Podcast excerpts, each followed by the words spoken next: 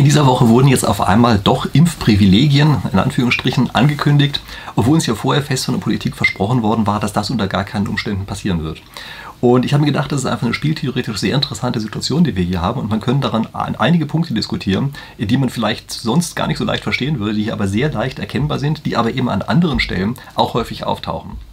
Und äh, wenn Sie sich dafür interessieren, welche Punkte sind denn das, die ich hier ansprechen möchte, also das ist zum einen die Bedeutung des Nullpunktes in der Rationaltheorie, also ist diese Frage, äh, ob wir jetzt hier sozusagen Rechte zurückbekommen oder Privilegien bekommen oder sowas, ja, das ist die Sache mit dem Nullpunkt, darauf möchte ich erstmal ganz am Anfang eingehen.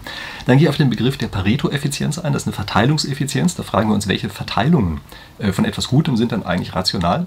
Ich möchte auf den Begriff der äh, Solidarität eingehen, also ein wundervoller spieltheoretischer Begriff, der ja häufig auch verwendet wird. Äh, wie gesagt, den kann man auch hier wundervoll erklären, was es damit eigentlich so auf sich hat.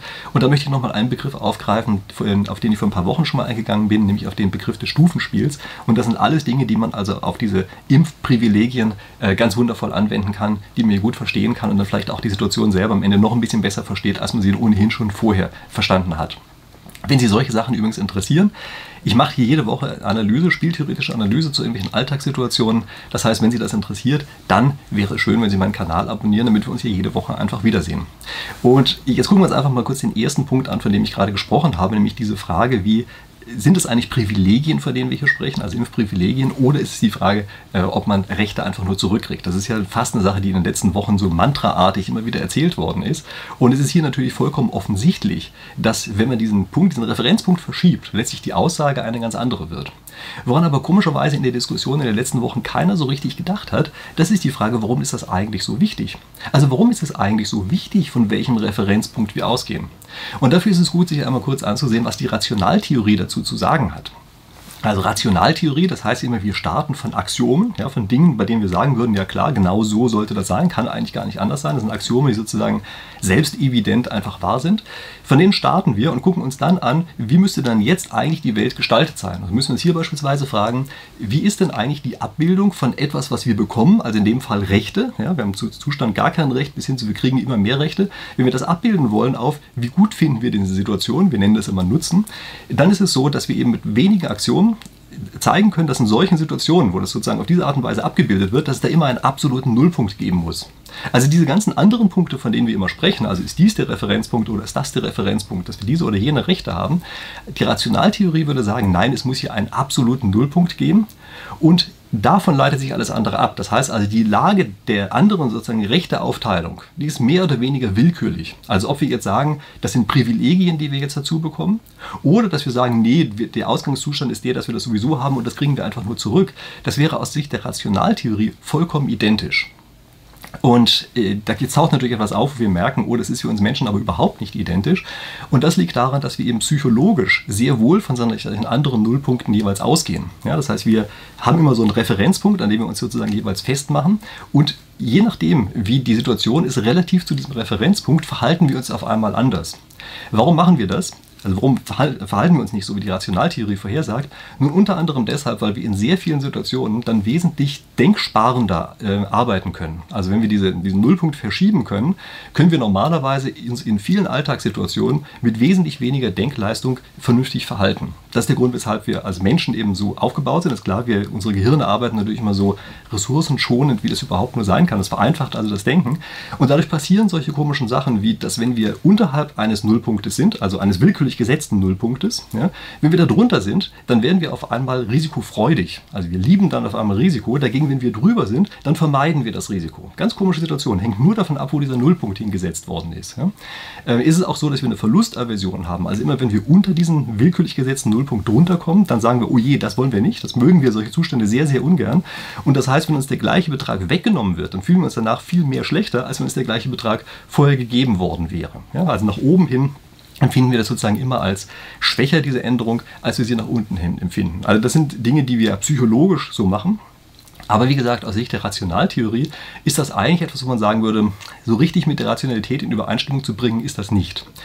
Und ähm, deshalb müssen wir also erstmal sozusagen fürs echte Leben äh, im Hinterkopf behalten, dass eben dieses Setzen von Referenzpunkten tatsächlich doch etwas sehr Wichtiges ist. Ja, also aus der Rationaltheorie wäre das ja völlig wurscht.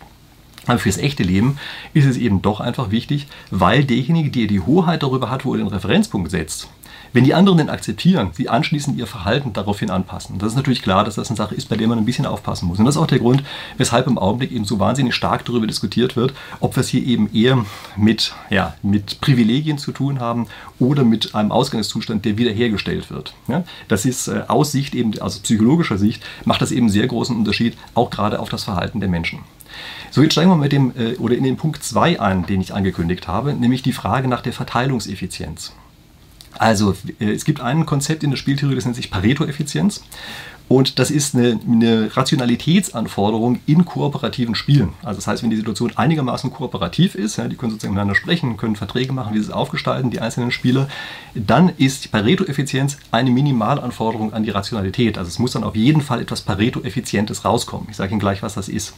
Wir müssen uns erst kurz ansehen, was hat es mit der Effizienz eigentlich auf sich. Also im Alltag kennen wir den Begriff der Effizienz auch. Wir benutzen ihn dort aber sehr schlampig sozusagen. Also wir nutzen das eher sowas wie effektiv oder so. Ja, das ist immer das Gleiche. Äh, das ist äh, in der Spieltheorie nicht so, das ist eine mathematische Definition, die dahinter steht. Und bei der Effizienz, wie gesagt, ist einfach nur eine minimale Anforderung. Die Idee dahinter ist, dass alles, was zu verteilen ist, auch wirklich verteilt wird. Also wir lassen sozusagen nichts übrig äh, von dem, was wir verteilen können. Bisschen technischer gesagt ist es Pareto-effizient, äh, ist ein Zustand, wenn wir keinen mehr besser stellen können, ohne wen anders schlechter stellen zu müssen. Ja, klingt so ein bisschen abstrakt, aber das heißt ganz einfach, äh, wenn wir eine Situation haben, da können wir einen noch verbessern, ohne dass wir jemand anders was wegnehmen, dann heißt es ja, wir können noch mehr verteilen, als war der Zustand vorher nicht effizient. Ob etwas effizient ist als Verteilung, heißt überhaupt nichts darüber, sagt nichts darüber aus, ob es gerecht ist oder sowas. Ganz andere Fragen, die man dann nochmal stellen muss. Die Effizienz sagt einfach nur, ist es, erfüllt es die Minimalanforderung an Rationalität. Und man versteht das hier vielleicht besser, wenn wir uns die Situation konkret angucken.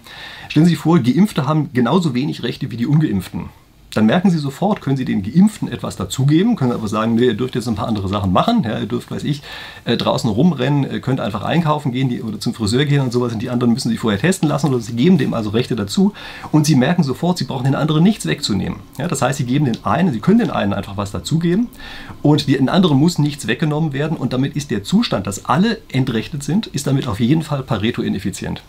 Und wir müssen uns ganz klar machen und auf jeden Fall immer wieder daran erinnern, etwas, was ineffizient ist, in dieser Situation Pareto ineffizient ist, das ist in einer kooperativen Situation keinesfalls rational. Ja, wir lassen einfach Dinge übrig auf dem Tisch liegen und das ist immer ungünstig, wenn man das macht. Also das heißt, das ist ein Zustand, äh, von dem kann man wirklich mit Fug und Recht sagen, äh, das ist einer, den wir nicht haben wollen.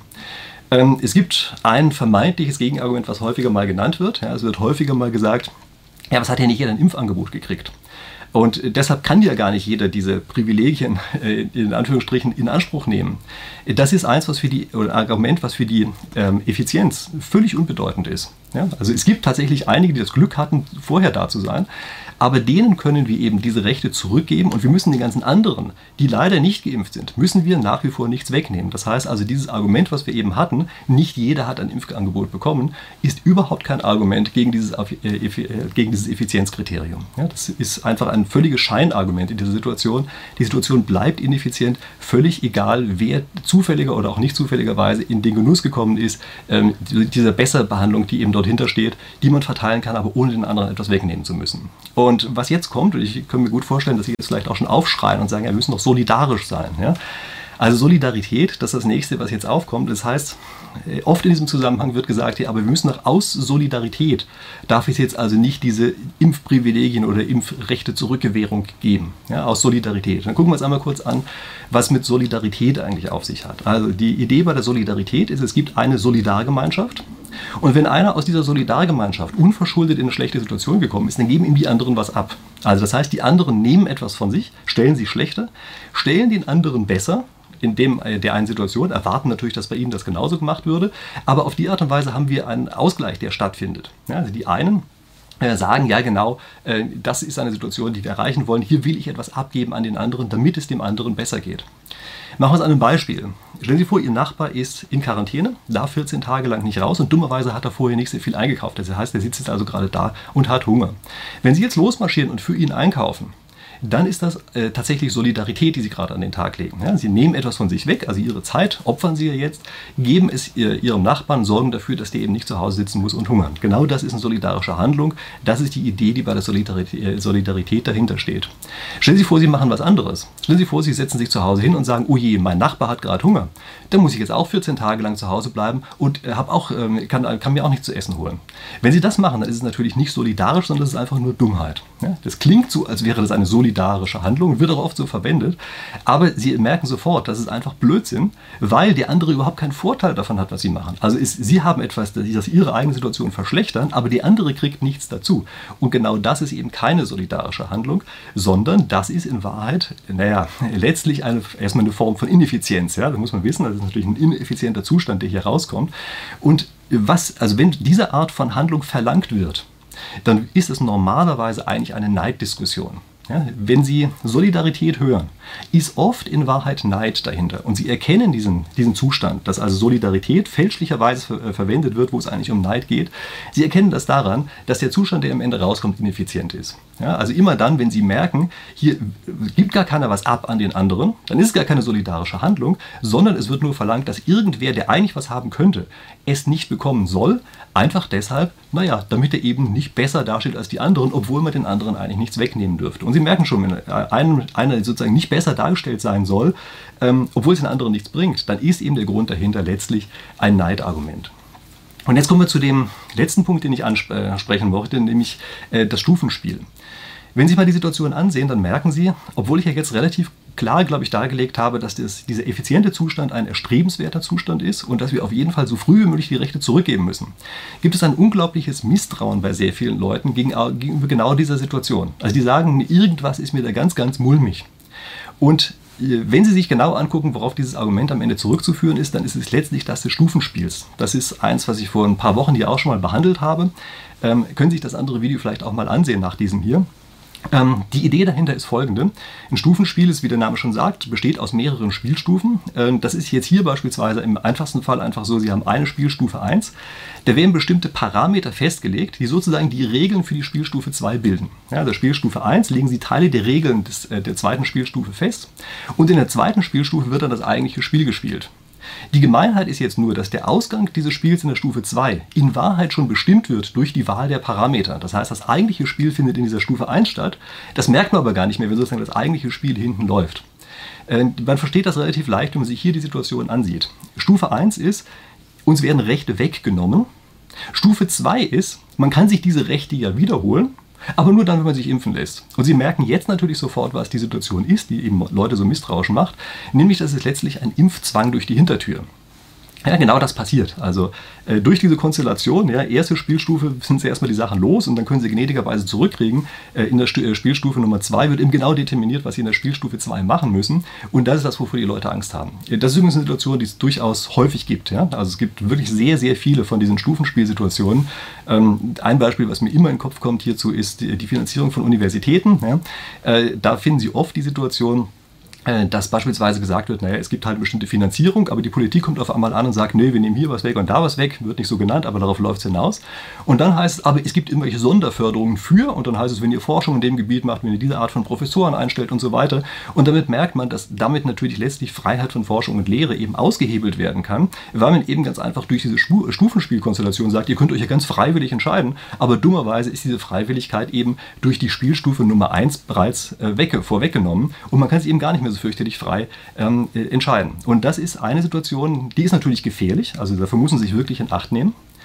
Ähm, man muss sich jetzt ganz einfach fragen, was ist in dieser speziellen Situation, die wir hier haben? Und das ist das, worauf ich jetzt einmal kurz eingehen möchte. Also ich möchte jetzt nicht immer nur sozusagen rumeiern ja, und einfach nur diese Begriffe darlegen, also das habe ich hier gemacht, aber ich möchte jetzt einfach auch kurz Position beziehen, wie ich eigentlich zu dieser Situation hier stehe, in der wir gerade sind. Und also wie ich auch empfehle, ja, preskriptiv, wie man schon sagt, also was ich empfehle, wie man sich in der Situation zu verhalten hat, also auch gerade was diese Impfprivilegien in Anführungsstrichen angeht. Also erstmal, auch wenn viele meiner Zuschauer mich dafür immer wieder schelten, ich halte die Impfung für wichtig, ich halte die für sinnvoll und ich halte sie für wichtig. Und ich bin relativ stark davon überzeugt, dass sehr viele die Risiken, die mit der Impfung verbunden sind und die Risiken, die mit der Erkrankung verbunden sind, in ihrer Kombination falsch einschätzen. Also ich habe dazu hier auch mal eine kleine Untersuchung gemacht, habe ich hier auch dargestellt. Und ich denke, wir äh, können da relativ klar sehen, dass sehr viele Leute hier wirklich einfach eine fehlerhafte Risikowahrnehmung haben. Das liegt an allen möglichen Dingen, möchte ich hier nicht nochmal drauf eingehen, aber jedenfalls, das ist erstmal so. Und äh, also das mal nur vorweggenommen, warum ich meine, dass Impfungen überhaupt sinnvoll sind. Gucken wir uns jetzt die konkrete Situation hier einfach mal an. Also ich habe von diesem Stufenspiel gesprochen und das ist natürlich ein echtes Problem. Ja? Also wenn wir sehen, jemand macht gerade diesen Stufenspiel-Trick mit uns, dann müssen natürlich alle Alarmlampen angehen. Aber ich möchte zu bedenken geben, wir sind ja bereits in einer Situation, in der das bereits eingetreten ist. Diese erste Spielstufe ist ja schon vorbei. Also das heißt, diese Rechte, ähm, wie auch immer wir die definieren, die sind ja schon weg. Und das bedeutet, in dieser Situation, in der wir jetzt in einem Augenblick sind, verstehe ich überhaupt gar nicht, warum wir ab jetzt auf einmal ineffizient handeln sollten. Warum wir jetzt auf einmal tatsächlich sagen sollten, nö, die kriegen die Rechte nicht zurück, so lange bis alle äh, entsprechenden Impfangebot bekommen haben. Und Sie merken sofort, wenn Sie da drauf gucken, es ist ganz einfach wirklich eben doch eine Neiddiskussion, die letztlich in diesem einen Augenblick dahinter liegt. Denn dieses Stufenspielargument, das ist schon lange durch. Das können wir hier überhaupt nicht mehr anwenden. Wir sollten natürlich nicht vergessen, dass es dieses Stufenspiel gibt. Wir sollten nicht vergessen, dass das immer wieder und regelmäßig von verschiedensten Seiten, Politiker eingeschlossen, aber auch im Geschäftsleben, immer wieder verwendet wird. Vollkommen klar, wir müssen auf der Hut sein für die Zukunft. Nur was diese Sache angeht, diese erste Spielstufe, die ist schon vorbei. Das heißt, wir müssen jetzt das Optimale aus der zweiten Spielstufe herausholen. Und das ist eben für meine Begriffe ganz klar, dass wir eben in Richtung gehen. Wir geben ganz einfach diese Rechte wieder zurück und kümmern uns nicht darum, dass es möglicherweise irgendwen anders vor uns selber trifft. Und übrigens sage ich das als jemand, der selber nicht geimpft ist, obwohl ich deutlich impfwillig wäre. Okay, gut, also das zu der Einschätzung hiervon. Ähm, kann mir gut vorstellen, dass es hier zu Widerspruch gibt, vielleicht auch Zustimmung. Wenn so ist, so ist, schreiben Sie mir das gerne in die Kommentare unten rein. Schreiben Sie mir da auch rein, ob ich möglicherweise noch wichtige Argumente in diesem Zusammenhang hier übersehen habe, vielleicht nicht äh, erwähnt habe. Wie gesagt, ich finde die Diskussion in den Kommentaren immer super spannend. Also machen Sie davon gerne Gebrauch, ähm, auch wenn ich nicht immer auf jedes einzelne, äh, auf jeden einzelnen Kommentar antworten kann. Ja. Ich lese die wirklich äh, sehr viel durch und freue mich jedes Mal drüber, wenn die da sind. Ja. Aber wie gesagt, nicht enttäuscht sein, wenn ich da nicht antworten kann, weil es eben teilweise doch wirklich sehr viele sind. Äh, ansonsten, wenn Sie da unten sind, vergewissern Sie sich auch gleich, ob Sie meinen Kanal schon abonniert haben. Denn Sie wissen ja, ich mache hier jede Woche ähm, spieltheoretische Themen, äh, die man sich zu solchen aktuellen Situationen hin beschäftigen. Ähm, in den nächsten Wochen wird es übrigens so sein, dass ich dort erstmal äh, Spieltheorie anwende auf Geldfragestellungen. Ähm, also so, auch solche Dinge wie Bitcoin, wie verhält man sich in der Krise, all solche Sachen. All das sind jetzt erstmal die Themen für die nächsten Wochen kommen. Und ja, da Sie inzwischen ja meinen Kanal sicherlich wirklich abonniert haben, sehen wir uns dann zu diesen Themen in der nächsten Woche wieder. Ich freue mich drauf. Bis dahin.